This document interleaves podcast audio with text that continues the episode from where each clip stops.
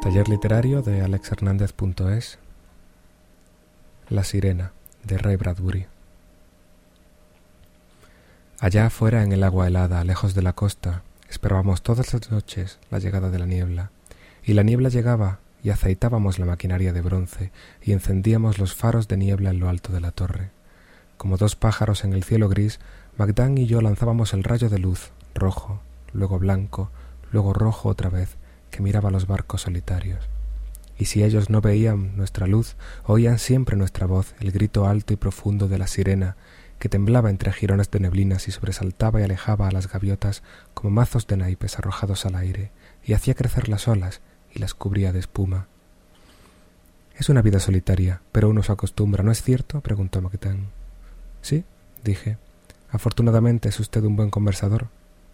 Bueno, mañana irás a tierra, dijo Magdán sonriendo, a bailar un rato con las muchachas y tomar gin. ¿En qué piensa usted, Magdán, cuando lo dejo solo? En los misterios del mar. Magdán encendió su pipa, eran las siete y cuarto de una helada tarde de noviembre. La luz movía su cola en doscientas direcciones y la sirena zumbaba en la alta garganta del faro. En ciento cincuenta kilómetros de costa no había poblaciones, solo un camino solitario que atravesaba los campos desiertos hasta el mar, un estrecho de tres kilómetros de frías aguas y unos pocos barcos. Los misterios del mar, dijo Magdán pensativamente. ¿Pensaste alguna vez que el mar es como un enorme copo de nieve? Se mueve y crece con mil formas y colores siempre distintos. Es raro. Una noche hace años yo estaba aquí, solo, cuando todos los peces del mar salieron ahí a la superficie. Algo los hizo subir y quedarse flotando en las aguas, como temblando y mirando la luz del faro que caía sobre ellos, roja, blanca, roja, blanca, de modo que yo podía verles los ojitos. Me quedé helado. Era como una gran cola de pavo real y se quedaron ahí hasta la medianoche. Luego, casi sin ruido, desaparecieron un millón de peces desapareció. Imaginé que quizá de algún modo habían venido en peregrinación. Raro. Pero piensa qué debe parecerles una torre que se alza veinte metros sobre las aguas y el dios luz que sale del faro y la torre que se anuncia a sí misma con una voz de monstruo. Nunca volvieron aquellos peces, pero ¿no se te ocurre que creyeron ver a Dios? Me estremecí. Mira las grandes y grises praderas del mar que se extendían hacia ninguna parte, hacia la nada. Oh, hay tantas cosas en el mar. Magdán chupó su pipa con nerviosismo y parpadeando. Había estado inquieto todo el día y no había dicho por qué. A pesar de nuestras máquinas y los llamados submarinos, pasarán diez mil siglos antes que pisemos realmente las tierras sumergidas, sus fabulosos reinos, y sintamos realmente miedo. Piénsalo. Allá abajo es aún el año trescientos mil antes de Cristo. Cuando nos paseábamos con trompetas arrancándonos países y cabezas, ellos vivían ya bajo las aguas, a dieciocho kilómetros de profundidad, helados, en un tiempo tan antiguo como la cola de un cometa. Sí, es un mundo viejo. Ven, te he reservado algo especial. Subimos muy lentamente los ochenta escalones, hablando. Arriba, Magdán apagó las luces del cuarto para que no hubiese reflejos en las paredes de vidrio. El gran ojo de luz zumbaba y giraba suavemente sobre sus cojines aceitados. La sirena llamaba regularmente cada quince segundos. Es como la voz de un animal, ¿no es cierto? Magdán se aprobó a sí mismo con un movimiento de cabeza. Un gigantesco y solitario animal que grita en la noche, echado aquí, al borde de diez billones de años y llamando a los abismos. Estoy aquí, estoy aquí, estoy aquí. Y los abismos le responden, sí, le responden, ya llevas aquí tres meses, Johnny, y es hora de que lo sepas. En esta época del año, dijo Magdán, estudiando la oscuridad y la niebla, algo viene a visitar el faro. ¿Los cardúmenes de peces? No, otra cosa. No te lo dije antes porque me creerías loco, pero no puedo callar más. Si mi calendario no se equivoca, esta noche es la noche. No diré mucho, lo verás tú mismo. Siéntate aquí. Mañana si quieres empaquetas tus cosas y tomas la lancha y sacas el coche del galpón del muelle y escapas a algún pueblecito mediterráneo y vives allí sin apagar nunca las luces de noche. No te acusaré. Ha ocurrido los tres últimos años y solo esta vez hay alguien aquí conmigo. Espera y mira. Pasó media hora y solo murmuramos unas pocas frases. Cuando nos cansamos de esperar, Magdán me explicó algunas de sus ideas sobre la sirena. Un día, hace muchos años, vino un hombre y escuchó el sonido del océano en la costa fría y sin sol y dijo Necesitamos una voz que llame sobre las aguas, que advierta a los barcos. Haré esa voz. Haré una voz que será como todo el tiempo y toda la niebla, una voz como una cama vacía junto a ti toda la noche, y como una casa vacía cuando abres la puerta, y como otoñales árboles desnudos, un sonido de pájaros que vuelvan al sur gritando, y un sonido de viento de noviembre y el mar en la costa dura y fría. Haré un sonido tan desolado que alcanzará a todos y al oírlo gemirán las almas, y los hogares parecerán más tibios, y las distantes ciudades todos pensarán que es bueno estar en casa. Haré un sonido y un aparato y lo llamarán la sirena, y quienes lo oigan conocerán la tristeza de la eternidad y la brevedad de la vida. La sirena llamó. Imaginé esta historia, dijo Magdan en voz baja, para explicar por qué esta criatura visita el faro todos los años. La sirena lo llama, pienso, y ella viene. Pero dije, dijo Magdan, allí. Señaló los abismos. Algo se acercaba al faro, nadando. Era una noche helada, como ya dije. El frío entraba en el faro, la luz iba y venía, y la sirena llamaba y llamaba entre los hilos de la niebla.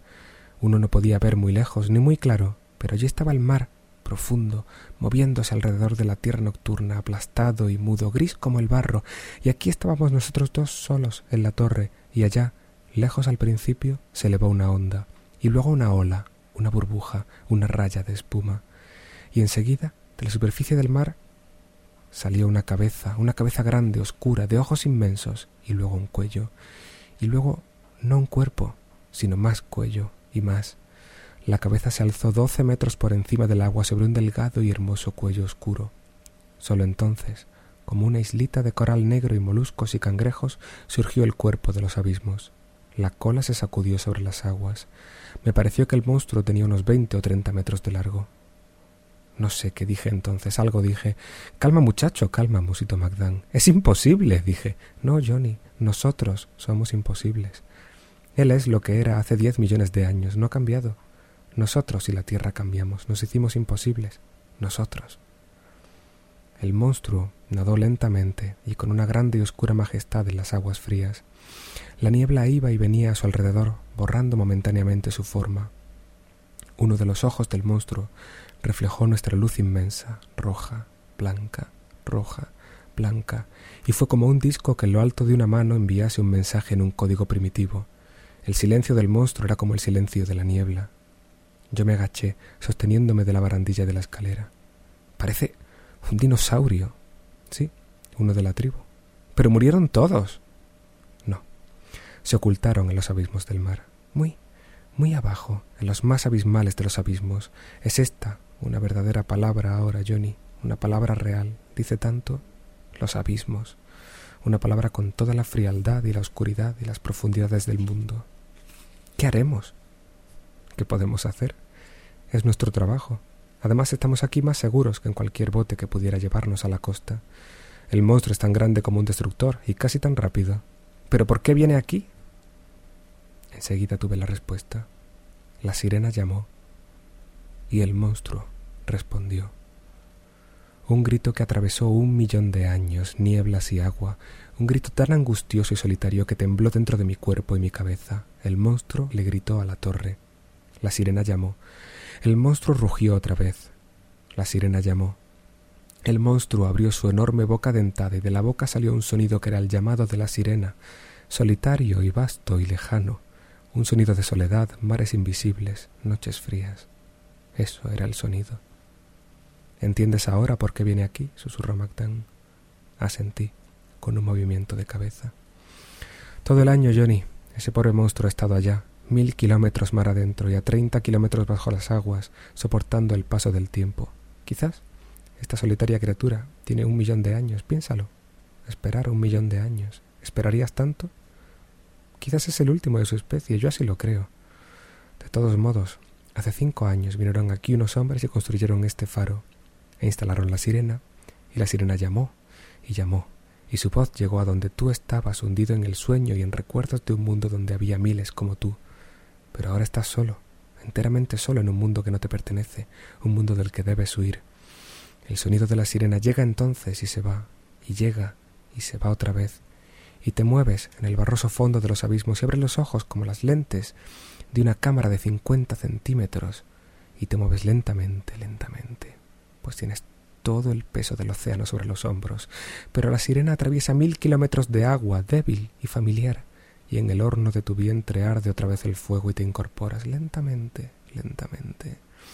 Te alimentas de grandes cardúmenes de abadejos y de ríos de medusas y subes lentamente por los meses de otoño y septiembre cuando nacen las nieblas y octubre con más niebla y la sirena todavía llama y luego los últimos días de noviembre, luego de haber ascendido día a día unos pocos metros por hora, estás cerca de la superficie y todavía vivo. Tienes que subir lentamente. Si te apresuras, estallas. Así que tardas tres meses en llegar a la superficie y luego unos días más para nadar por las frías aguas hasta el faro. Y ahí estás, ahí, en la noche, Johnny, el mayor de los monstruos creados. Y aquí está el faro que te llama con un cuello largo como el tuyo que emerge del mar, con una voz como la tuya. ¿Entiendes ahora, Johnny? ¿Entiendes? La sirena llamó. El monstruo respondió. Lo vi todo, lo supe todo. El solitario millón de años esperando a alguien que nunca volvería, el millón de años de soledad en el fondo del mar, la locura del tiempo allí mientras los cielos se limpiaban de pájaros reptiles, los pantanos se secaban en los continentes, los perezosos y dientes de sable se zambullían en pozos de alquitrán, y los hombres corrían como hormigas blancas por las lomas. La sirena llamó. El año pasado, dijo Magdán, esta criatura nadó alrededor y alrededor, alrededor y alrededor toda la noche, sin acercarse mucho, sorprendida, diría yo, temerosa quizá, pero al otro día, inesperadamente, se levantó la niebla, brilló el sol, y el cielo era tan azul como en un cuadro, y el monstruo huyó del calor y el silencio y no regresó. Imagino que ha estado pensándolo todo el año, pensándolo de todas las maneras posibles. El monstruo estaba ahora a no más de cien metros, y él y la sirena se gritaron alternadamente. Cuando la luz caía sobre ellos, los ojos del monstruo eran fuego y hielo, fuego y hielo. Así es la vida, dijo Magdán. Siempre alguien que espera a algún otro que nunca vuelve. Siempre alguien que quiere a algún otro que no lo quiere. Y al fin, al fin uno busca destruir a ese otro, no importa quién sea, para que no nos lastime más. El monstruo se acercaba al faro. La sirena llamó. Veamos qué ocurre, dijo Magdán. Apagó la sirena. El minuto siguiente fue de un silencio tan intenso que podíamos oír nuestros corazones que golpeaban en el cuarto de vidrio y el lento y lubricado girar de la luz. El monstruo se detuvo. Sus grandes ojos de linterna parpadearon. Abrió la boca, emitió una especie de ruido sordo como un volcán. Movió la cabeza a un lado y a otro, como buscando los sonidos que ahora se perdían en la niebla. Miró el faro. Algo retumbó otra vez en su interior y se le encendieron los ojos. Se incorporó, azotando el agua, y se acercó a la torre con ojos furiosos y atormentados. Magdán, grité, la sirena.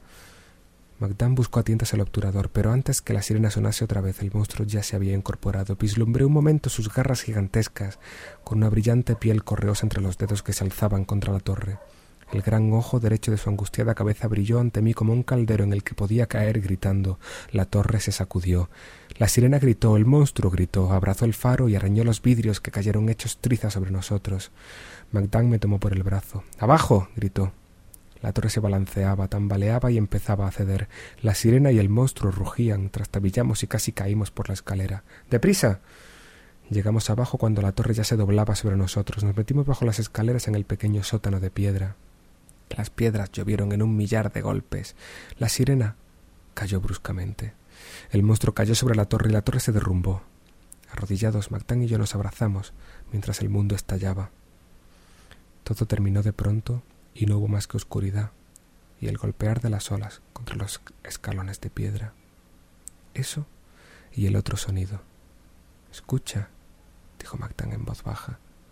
Escucha. Esperamos un momento y entonces empecé a oírlo. Al principio fue como una gran succión de aire y luego el lamento, el asombro, la soledad del enorme monstruo doblado sobre nosotros, de modo que el nauseabundo hedor de su cuerpo llenaba el sótano. El monstruo jadeó y gritó, la torre había desaparecido, la luz había desaparecido, la criatura que había llamado a través de un millón de años había desaparecido. Y el monstruo abría la boca y llamaba. Eran los llamados de la sirena, una y otra vez, y los barcos en alta mar, no descubriendo la luz, no viendo nada, pero oyendo el sonido, debían de pensar ahí está, el sonido solitario, la sirena de la bahía solitaria. Todo está bien, hemos doblado el cabo. Y así pasamos aquella noche. A la tarde siguiente, cuando la patrulla de rescate vino a sacarnos del sótano sepultado bajo los escombros de la torre, el sol era tibio y amarillo. Se vino abajo, eso es todo, dijo Magdán gravemente. Nos golpearon malamente las olas y se derrumbó. Me pellizcó el brazo. No había nada que ver. El mar estaba sereno, el cielo era azul, la materia verde que cubría las piedras caídas y las rocas de la isla olía a algas. Las moscas zumbaban alrededor. Las aguas desiertas golpeaban la costa. Al año siguiente construyeron un nuevo faro, pero en ese entonces yo ya había conseguido trabajo en un pueblecito y me había casado y vivía en una acogedora casita de ventanas amarillas en las noches de otoño, de puertas cerradas y chimenea humeante. En cuanto a Magdán, era el encargado del nuevo faro de cemento y reforzado con acero. Por si acaso, había dicho Magdán. Terminaron el nuevo faro en noviembre. Una tarde llegué hasta allí y detuve el coche y miré las aguas grises y escuché la nueva sirena que sonaba una, dos, tres, cuatro veces por minuto allá en el mar, sola. El monstruo no había vuelto. Se ha ido, dijo Magdán, se ha ido a los abismos. Ha comprendido que en este mundo no se puede amar demasiado. Se ha ido a los más abismales de los abismos a esperar otro millón de años. Ah, pobre criatura, esperando allá abajo, esperando y esperando mientras el hombre viene y va por este lastimoso y mínimo planeta, esperando y esperando. Sentado en mi coche, yo no podía ver el faro o la luz que barría la bahía solitaria. Solo oía la sirena, la sirena, la sirena, y sonaba como el llamado del monstruo. Me quedé así, inmóvil, deseando poder decir algo.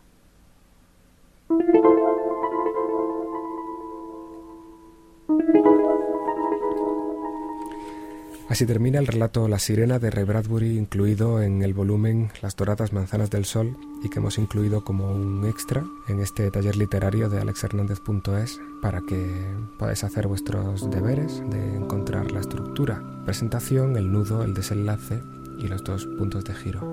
En la sesión del taller número 4 comentaremos la estructura de este relato y seguiremos avanzando con la estructura por capas de las historias y con muchos otros temas. Gracias por escuchar.